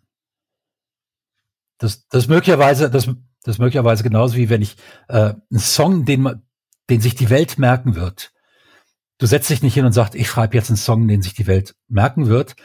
Das machst du wahrscheinlich immer, wenn dich hinsetzt mit dem Song, bloß es gelingt halt so gut wie nie. Aber dann eben äh, Bohemian Rhapsody zu schreiben, da muss, da müssen Inspirationen dabei sein und glückliche Momente, wo einfach die ähm, jetzt gerade so ein bisschen schwurbeln. Ich glaube nicht an die Astronomie, äh, Astrologie, ähm, aber da haben um, umgangssprachlich die Sterne gestimmt in dem Moment. Ne? Ich für meinen Teil zum Beispiel kann tatsächlich Videospiele erst so richtig, ich glaube, das hatte ich auch im Podcast, als ich bei Jörg zu Gast war, mal gesagt, erst so richtig genießen und als Kunstwerke begreifen seit der vorletzten Konsolengeneration, seit der PlayStation 4 und Xbox One. Ich bin offensichtlich ein sehr einfach gestrickter visueller Typ. Bei mir muss die Grafik einfach auch einen gewissen Kunst, künstlerischen Aspekt haben, äh, irgendwie mich, äh, mich tatsächlich einsaugen, damit ich das Spiel als Kunstwerk begreife und dann laufe ich aber auch durch Night City äh, äh, in Cyberpunk 2077 schaue mich um und denke mir, meine Fresse, also das ist einfach, wer immer noch nicht, wer, wer da nicht begreift, dass, dass Spiele Kunst sind, dem ist ja auch ja. nicht mehr zu helfen. Jetzt ist das aber dann tatsächlich ein rein optischer, optisch-ästhetischer Kunstbegriff, oder? Jetzt habe ich ja vorhin, vorhin so viel vielleicht, das, das liegt ja auch an daran, dass dieses Format ja einen Ticken polarisieren soll, ähm, über die deutsche Szene gesprochen. Da ist nicht viel passiert tatsächlich. Da habe ich viele dieser faulen Mechanismen beobachten können aus, aus erster Hand. Aber es gibt natürlich Ausnahmen, wo man auch sieht, das ist jetzt im Bereich Adventure, nehmen wir das mal. Da gibt's Spiele wie Edna bricht aus, und wenn man sich den Humor anschaut und alles, das ist jetzt nicht mein Spezialgebiet, das ist jetzt auch nicht mein Lieblingsgenre, aber da hat auch jemand, Jan Müller-Michaelis jetzt, einen bestimmten Blick auf dieses Genre Point-and-Click-Adventure und hat eine total verrückte Idee und total bekloppte Dialogentscheidungen äh, getroffen. Ähm, aber auch dieses, ich sag mal, so ein Künstler muss auch skurril, bizarr, grotesk sein, also, und das sind auch die Spiele, die dann auch in Redaktionen, das muss ich ja auch zugeben. Es ist ja auch so, dass Kritiker manchmal gar nicht richtig ähm, wertschätzen, wenn Dinge mal gegen den Strom schwimmen, wenn Dinge mal experimentiert werden, sondern, und das ist auch etwas, was ich an meiner eigenen Zunft nicht gemocht habe in den 20 Jahren, wenn man das Gefühl hatte, mein Gott, ihr seid ja schon genauso spießig wie diese Masse da draußen, die immer nur das Mittelmaß will. Und ihr feiert die Dinge ab und verstärkt die Dinge, die sowieso in den Charts sind. Das, das muss man auch nicht ausschließen. Also es kann zusammenkommen. Und ähm, ich bin auch im Gegensatz zu manch anderen, die da radikaler sind, ich sage jetzt auch, mir ist AAA und Indie und Produktionsvalue vollkommen wurscht. Ein, eine Person kann ein Kunstwerk erschaffen, es können aber auch 300 schaffen, letztlich. Also ich ziehe da nicht diese Grenze zwischen der Größe des Teams und Indie ist auch nicht heilig. Aber die Presse, muss ich dazu sagen, die hat es versäumt, eine Zeit lang wirklich den Leuten dann auch dieses Feedback zu geben, was denen auch helfen kann. Ja, das ist, ähm, aber ich glaube, mittlerweile hat sich das auch insofern bereinigt, dass man sagen kann, und das sieht man ja auch, nicht ohne Grund, Sony, Microsoft, Nintendo, alle öffnen ihre Pforten für kleine Independent-Titel und ich mache manchmal den PlayStation Store auf und denk mir, da ist ein Spiel für 7,99 Euro. Das sieht aus wie, also da gucke ich mir einen Trailer an und denke mir, sowas wäre, vor zehn Jahren hätte Sony sowas nie gepusht oder unterstützt. Und mittlerweile ist es, ist es, ist ja. es einfach on vogue, dass auch der bizarrste Kram letztlich veröffentlicht wird. Was es für die Entwickler aber auch schwierig macht. Ne? Ja, die Sichtbarkeit ist ein großes Problem am Markt, das ist ganz klar. Ähm, und äh, deshalb, ich möchte behaupten, da draußen gibt es wenigstens 10.000 geile Spiele, die nie jemand gespielt hat, weil keiner bemerkt hat, dass es die gibt. Äh, und wenn einer sagt 10.000, dann sage ich nur 200 am Tag kommen raus. Das sind anderthalb Jahre Spieleproduktion. Äh, und diese 200, die galten schon vor fünf Jahren. Also da draußen gibt's eine Menge wirklich, wirklich tolle, tolle Spiele, die gar nicht erst ausprobiert werden, weil klar, der Kunde steht auch davor und sagt, um Gottes Willen, was, was soll ich denn hier spielen? Und dann geht man natürlich wieder an die großen Influencer, an die, an die Magazine, an die großen Webseiten. Und da äh, werden natürlich vorwiegend die AAA-Games dann auch besprochen, weil die bringen die großen äh, äh, Werbebudgets rein, ähm, die bringen das Geld auch da. Ähm, ich verurteile das alles nicht als irgendwie Geldgraberei oder was weiß ich nicht, sondern ähm, es sind einfach die ganz normalen Marktmechanismen. Und wirklich auffallen mit einem tollen Spiel, ohne dass man sich genau Gedanken darüber macht, wie man dem Markt zeigt, dass es einen gibt, ist extrem naiv. Und ich sehe das bei meinen Studierenden. Ich äh, lehre ja Game Design seit vielen Jahren auch, ähm, dass dieses Bewusstsein ähm, eigentlich überhaupt nicht genügend denen beigebracht werden kann im Studium und aber auch gar nicht so gefragt ist. Die wollen alle erstmal Kunst machen. Und, oder sehr viele wollen erstmal Kunst machen und haben dann so dieses, ja, ich kümmere mich doch nicht um schnödes Marketing, äh, diese Attitüde. Und dann haben sie ein sehr schönes Spiel und ich kenne einige dieser Spiele, ähm, dadurch, dass ich eben ihr Lehrer war. Und ich sage, ja, wunderbare Spiele, großartig. Und keine Sau hat diese Spiele jemals äh, gesehen am Markt, weil ähm, so viele Publisher kann es gar nicht geben, um die alle rauszubringen. Das heißt, man hat etwa 90 Prozent Self-Publishing. Und das geht halt in aller Regel schief, es sei denn, man hat wirklich schon Ahnung davon. Ähm, hat die Budgets, um Leute damit zu beauftragen, das zu machen auf professionelle Art und Weise. Äh, zieht am besten noch eine Marketing- und PR-Kampagne ein, die sehr viel mit dem Spiel zu tun hat und viel schon über das Spiel erzählt, einfach durch die Art und Weise, wie das Marketing stattfindet. Ähm, und das alles ist halt sehr schwer und braucht sehr viel Geld und übrigens auch Zeit. Und äh, insofern äh, möchte ich an der Stelle auch deiner ähm, These wieder ein bisschen widersprechen. Ähm, ist ja immer die Frage, ähm, hört man einen Baum umfallen, wenn jemand da ist, der es hört? Oder gibt, macht der, macht der Krach, der Baum? Und ist ein Spiel Kunst, das keiner spielt, aber das ja. Kunst wäre, wenn Leute es spielen würden? Ja, also das wundert mich jetzt ein bisschen. Da bin ich ein bisschen enttäuscht. Wenn, denn gerade Studenten, junge Leute, die kreativ sind, da finde ich es wichtig, dass die sagen, geschissen aufs Marketing. Ähm, ich will versuchen, Kunst zu machen. Das ist etwas, das ist das, das ist die Grundvoraussetzung für mich. Nee, ja, ja, nee, nee. Im Studium, im Studium gebe ich dir komplett recht. Ja. Aber dann, aber dann gründen die ein Studio, leihen sich irgendwo Geld, äh, kriegen noch eine Förderung, Prototypenförderung, was weiß ich nicht, machen dann mit Achenkrach ihr erstes Spiel und weil sie sich entweder kein Publisher haben und sich nie drum gekümmert haben ähm, und äh, weil, weil sie äh, auch versäumt haben, einen gewissen Betrag zur Seite zu stellen, um selbst eine Community aufzubauen und äh, selbst äh, es hinzukriegen, dann wenigstens fünf, siebentausend Leute dafür zu begeistern, versandet das Spiel, 95 Leute laden es runter, sie kriegen drei Reviews auf Steam, wenn es hochkommt. Ähm, und damit können sie sich nicht mal bei einem Publisher hinterbewerben. Ja, das mag sein, aber das ist auch irgendwie das Ganze von hinten. Und das Studio ist wieder zu. Aber, ja, aber das Studio ist wieder ja, zu. Aber ohne, ohne, ne, ohne die Energie, dass ich sage, wir sind junge Designer, Entwickler, wir wollen ein Studio gründen, da muss der Fokus sein, wir wollen erstmal ein geiles Spiel machen und das muss der Fokus sein. Es kann ja sein, dass da draußen einige Spiele, dadurch, dass man sich keine Gedanken gemacht hat ums Marketing, dass sie vielleicht dann irgendwie gestrandet sind. Aber ohne diese Grundvoraussetzung ist Erfolg überhaupt nicht denkbar. Ich, hab, hab, hab ich gesagt, dass sie kein geiles Spiel machen sollen? Ja, aber danach aber dieses ähm, ohne Marketing und so, wo willst du denn auch das Geld nehmen als Studio? Du kannst dich halt bei den Projekten bewerben, bei den Förderungen. Es ist ja auch so, ich habe mit, ich habe als ähm, als ähm, Feedbackgeber mit jungen Studios selber auch gearbeitet und ich habe mir die Projekte angeschaut. Da muss man ja ehrlicherweise sagen, ähm, dass die Qualität da draußen, es gibt so eine Masse an Spielen die Qualität, es ist unfassbar. Wenn du da auffallen willst oder überhaupt berücksichtigt werden willst, dann, dann liegt es, dann, dann musst du erstmal da überhaupt an dieses Niveau herankommen. Sonst, sonst sagen 80 bis 90 Prozent von, von der, der Presse und der Leute, die sich nur einen Trailer angucken, sagen, was ist das für ein Scheiß? Also deswegen, ich will ja nur sagen, die Grundvoraussetzung ist, dass du einen Trailer oder eine Spielmechanik oder eine Alpha, eine Beta besten, produzierst, wo jemand, der ein bisschen Ahnung hat, sagt, das macht mir Spaß. Und der nächste Schritt muss dann sein, okay, was, was kannst du jetzt tun? Aber du musst natürlich in, in, im Fokus musst du immer haben, du willst ein geiles Spiel machen. Also Minecraft hatte zum Beispiel, hatte der, der hatte auch keine Ahnung von Marketing. Null. Hat den überhaupt nicht interessiert.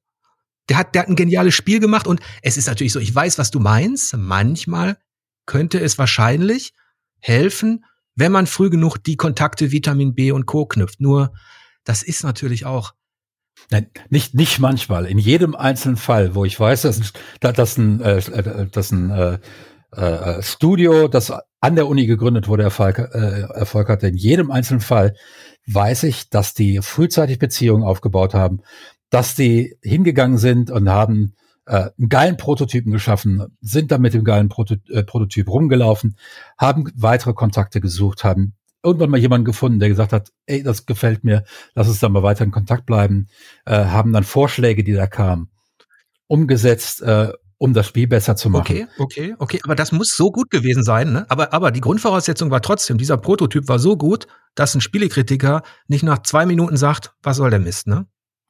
Ja, das, äh, ja, du, ich habe dich jetzt nie bestritten. Ich habe jetzt nie bestritten, dass wahrscheinlich 90 oder 95 Prozent der Spiele, ähm, die aus Universitätsgründungen hervorgehen, nicht die Qualität haben, um es auch nur zu verdienen, bemerkt zu werden. Deswegen, und die, bei denen wäre quasi Marketing, das wollte ich sagen, wäre wär quasi, ähm, also das wäre quasi vergebene ja, Liebesmühe, ne? Aber, aber ich habe eben auch exzellente Spiele gesehen, die daran gescheitert sind, dass die in ihrem Kämmerlein saßen und sagten, nee, wir machen Kunst wir wollen gar nicht groß an den Markt hier. Und dann haben die das Spiel gemacht, haben es rausgebracht. Keine Sau hat's gekauft, es war ein tolles Spiel. Und dann haben die das Studio wieder zugemacht, weil sie haben kein Geld mehr gehabt, keine Einnahmen. Äh, ein Publisher, äh, den sie angesprochen haben mit einem neuen Konzept, hat gesagt, ja, wie viele Spiele hat denn euer letztes Spiel verkauft? Oh, 95. Ja, äh, wir melden uns. Ähm, da, äh, das ist, ich muss, wenn ich Kunst machen will, auf Dauer, muss ich eine gewisse Nachhaltigkeit auch in meinem Geschäftsmodell haben. Und äh, wenn ich mir Studios angucke, die es aus der Uni geschafft haben, die ich als Studieren hatte, herausragendes Beispiel Mimimi. Ähm, die saßen bei mir im ersten Semester, haben sich narratives Design angehört bei mir, ähm, sind heute eines der profiliertesten Studios Deutschlands, ähm, 15 Jahre später oder 16 inzwischen schon. Ähm, die haben von Anfang an bei allem, was sie gemacht haben, und die hatten einige frühe Spiele, die wirklich sehr eigenartig waren, die sehr äh, originell waren, ähm, die hatten äh, immer auch im Blick, wie sie sich refinanzieren. Ähm, jetzt ist das nicht immer etwas, was leicht ist, aber sie haben sich eben auch immer darum gekümmert und deshalb gibt es diese Studie heute noch. Durch alle Höhen und Tiefen, die auch die durchgemacht haben. Ähm, und ich kenne Gut, ich kenne jetzt, denke ich, wahrscheinlich tatsächlich wenige Studios, wo eine ähnliche Häufung an Talent von Anfang an drin saß, äh, von großem Talent. Aber es gab welche. Und von denen höre ich trotzdem nichts mehr, weil dieses Talent eben rein künstlerisches war und überhaupt kein äh, geschäftliches. Ist leider so. Und ähm, jetzt kann man natürlich diskutieren, ob äh, Mimimi schon schon ein Spiel gemacht hat, das Kunst ist. Ähm, ich würde sagen, ja. Keins von den großen Erfolgen, die man kennt, aber ja. Ähm, und ich gebe dir recht, wenn man Kunst macht, dann ist natürlich das erste Spiel eigentlich am, da ist am leichtesten. Ganz klar. Ähm, da möchte ich hier gar nicht widersprechen. Aber das erste Spiel ist auch das schwerste zum Refinanzieren. Und da muss man sich Gedanken machen. Ähm, und das ist nämlich wieder eine der Sachen. Mit viel Geld im Kreuz lässt es sich dann eben auch wieder leichter, ist dann auch wieder leichter Kunst zu machen ja, die, ich sag mal, einige der großen Klassiker der Spielegeschichte, die sind natürlich unter anderen Umständen entstanden, weil die Zeit der 80er und auch frühen 90er noch eine andere war. Wenn man das erste Metal Gear nimmt, das jetzt, wir haben über Hideo Kojima gesprochen, das Stealth Action quasi etabliert hat und wo man sich wunderte, hä, wie, ich soll mich jetzt verstecken, ich soll da drunter kriechen, kann ich nicht einfach schießen? Nee, da war einfach die Idee, und das kommen wir vielleicht wieder zu diesem Geniebegriff, den ich natürlich auch nicht übertragen möchte auf jeden Entwickler. Man muss kein Genie sein, aber folge deiner kreativen Idee, wenn du davon überzeugt bist, egal wie abstrus sie erscheinen mag, mhm. und versuch daraus was zu machen. Und im Nachklapp danach, ähm, natürlich, äh, hol dir die Leute dazu, ähm, versuch das zu vermarkten, aber ich glaube, man braucht eben das, was ich sagen wollte, war, gerade bei Studenten oder so, ähm, da muss man ja auch herausfinden, wenn man studiert, hat man überhaupt die kreative Power und die, die Leidenschaft, um sich als Schöpfer zu betätigen? Und da würde ich den, den Studenten halt immer, ja, versuch alles, was du kannst und mach dir erstmal keinen Kopf um Finanzen.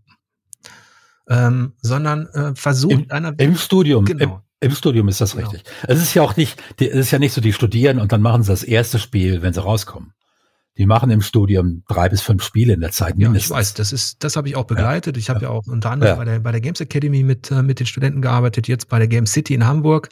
Ähm, und das ist auch, die sind so dankbar für Feedback, weil das ja so schwierig ist. Das, was du angesprochen hast, du gehst heute so schnell unter in dieser Flut an Spielen da draußen. Ähm, und der Gradmesser dafür, es sind dann tatsächlich so Sachen wie Steam Reviews oder vielleicht ein populäres Magazin, was mal was aufgreift. Aber der Wettbewerb ist so unfassbar groß in fast jedem Subgenre. Und deswegen ist das ähm, wirklich hart, härter als in den 80ern, ähm, heute mit einem Spielprojekt und sei man noch so kreativ, wirklich überhaupt aufzufallen. Freunde, ich würde euch gerne noch mehrere Stunden äh, zuhören. Ach, dich gibt's doch, Dennis. Ja, du bist noch bin, da. Ich bin noch da. Aber, war, ja, aber ganz ehrlich, das ist euer Metier. Ich höre euch wirklich extrem fasziniert zu. Aber ich kann halt einfach gar nicht viel zu sagen. Also, das ist halt einfach so. Also, euren Ausführungen zu lauschen ist allerdings sehr erhellend. Nee, also, wir sind schon weit über der magischen eine Stunde äh, äh, Grenze, die wir uns hier für unseren Podcast so als Ziellinie gesetzt haben, hinweg und ähm, wird, wird äh, so leid es mir tut, aber ganz gerne hier äh, äh so langsam aber sicher zum Abschluss kommen. ja, dann lass uns mal die Schlusskur äh, Schlusskurve finden. Ähm, der Jörg hat da seine These aufgestellt.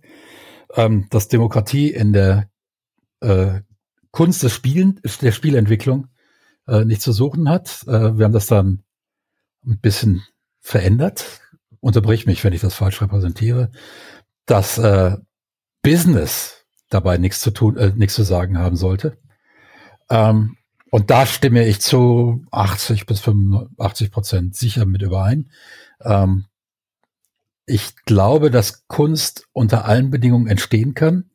Ich glaube, dass es bessere und schlechte Bedingungen gibt. Ich glaube, und das, auch da bin ich mit Jörg wahrscheinlich einig, dass ähm, 95 Prozent dessen, was wir an Kunst oder was ich an potenziellen Kunsterlebnissen in Spielen haben kann, aus dem Indie-Bereich kommen würde, weil die einfach oft gnadenlos sind, komplett neue Dinge tun, Sachen, die keine Sau vorher jemals so gemacht hat.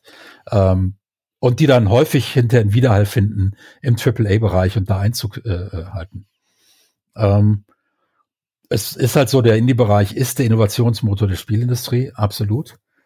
Und ähm, deshalb, ähm, insofern hat das was für sich, weil Big Business in der Spielindustrie oft das Einebnen von Risik Risiken bedeutet. Das Einebnen von, von Spieleerwartungen. Ähm, es wird in dem Augenblick Popkultur, es wird Chartkultur. Ähm, ein Spiel ist, wenn ich mal 200 Millionen investiert habe, erst was wert, wenn es ähm, an Tag eins äh, 500.000 äh, Spiele Minimum abverkauft. Ähm, und das bedeutet natürlich, dass die Zielgruppe möglichst groß ist und das bedeutet einen breiten gemeinsamen Nenner und das ist eher kunstavers. Insofern ja, diese These, mein Haken hinter. Ich sehe es genau wie Wolfgang. Ja, ich, ich sollte ja eine steile These mitbringen, das habe ich gemacht. Ich fand das ähm, Gespräch sehr, sehr interessant, sehr lebendig. Das war cool. Das sind zwei unter unterschiedliche Perspektiven. Und ich freue mich einfach über letztlich über bessere Spiele und das vereint unterm Strich auch Entwickler, Kritiker ähm, und ähm, Schöpfer da draußen. Also das ist eigentlich das, was was am Ende des Tages zählt, egal ob die Entscheidungen auf dem Weg dahin letztlich tyrannisch, demokratisch oder oligarchisch waren. Ja, Gott, ich meine, es, es, ich bin in dem Augenblick bei der Arbeit und äh, Demokratie bei der Arbeit ist nett, aber halt nicht immer zielführend. Ja, also da habe ich Diktator und sagt jetzt ist Schluss hier. Ja, da, da Ah, liebe Freundinnen und Freunde, das war eine sehr lebendige Diskussionsrunde mit zweieinhalb Teilnehmern. Und äh, ähm, wenn ihr da draußen äh, gerne uns unterstützen möchtet und weiter auch äh, leider Stein mit Gästen hören wollt, dann könnt ihr uns in Zukunft äh, oder so schon bei der Ausstrahlung dieser Folge bei Steady mit fünf Dollar oder fünf Euro, ich glaube es sind Euro, Jörg sind es Euro bei Steady, ich bin mir nicht sicher, dann könnt ihr uns mit fünf Euro im Monat unterstützen und ihr bekommt äh, ähm, auch in Zukunft Sonderepisoden mit Gästen. Ich hoffe, es hat euch gefallen. Ich, sa ich sage äh, ein Danke an Jörg, dass du die Zeit genommen hast. Vielen, vielen Dank. Es war sehr, sehr schön. Danke, dass ich hier sein durfte. Wolfgang, äh, bei dir muss ich mich ja nicht bedanken. Du musst mich einfach nee, ich wollte, mich, ich wollte mich noch bei Jörg bedanken. Sehr, sehr, sehr interessantes Gespräch. Ja, fand ich auch. Super. Ja, Wolfgang, wir hören uns da schon bald wieder und äh, dann darfst du dir anhören, was ich zu berichten habe, warum ich äh, der Meinung bin, dass die USK, äh, aber äh, möchte ich noch gar nicht weiter darauf eingehen, das wird sich dann äh, bei unserem Gespräch herauskristallisieren, was ich über diesen Verein denke. Ihr da draußen bleibt, ges bleibt gesund und uns gewogen und ich sage danke fürs Zuhören. Auf Wiederhören. Tschüss. Schatz, ich bin neu verliebt. Was? Da drüben. Das ist er. Aber das ist ein Auto. Ja, eben. Mit ihm habe ich alles richtig gemacht. Wunschauto einfach kaufen, verkaufen oder leasen. Bei Autoscout24. Alles richtig gemacht.